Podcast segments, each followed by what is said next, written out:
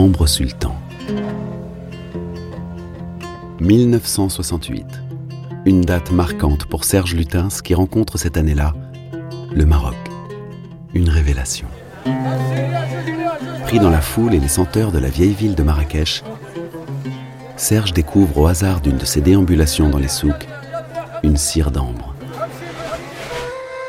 Oublié pendant des années dans une boîte de tuyas, l'homme du Nord remettra au jour ce souvenir en 1993 en créant Ambre Sultan,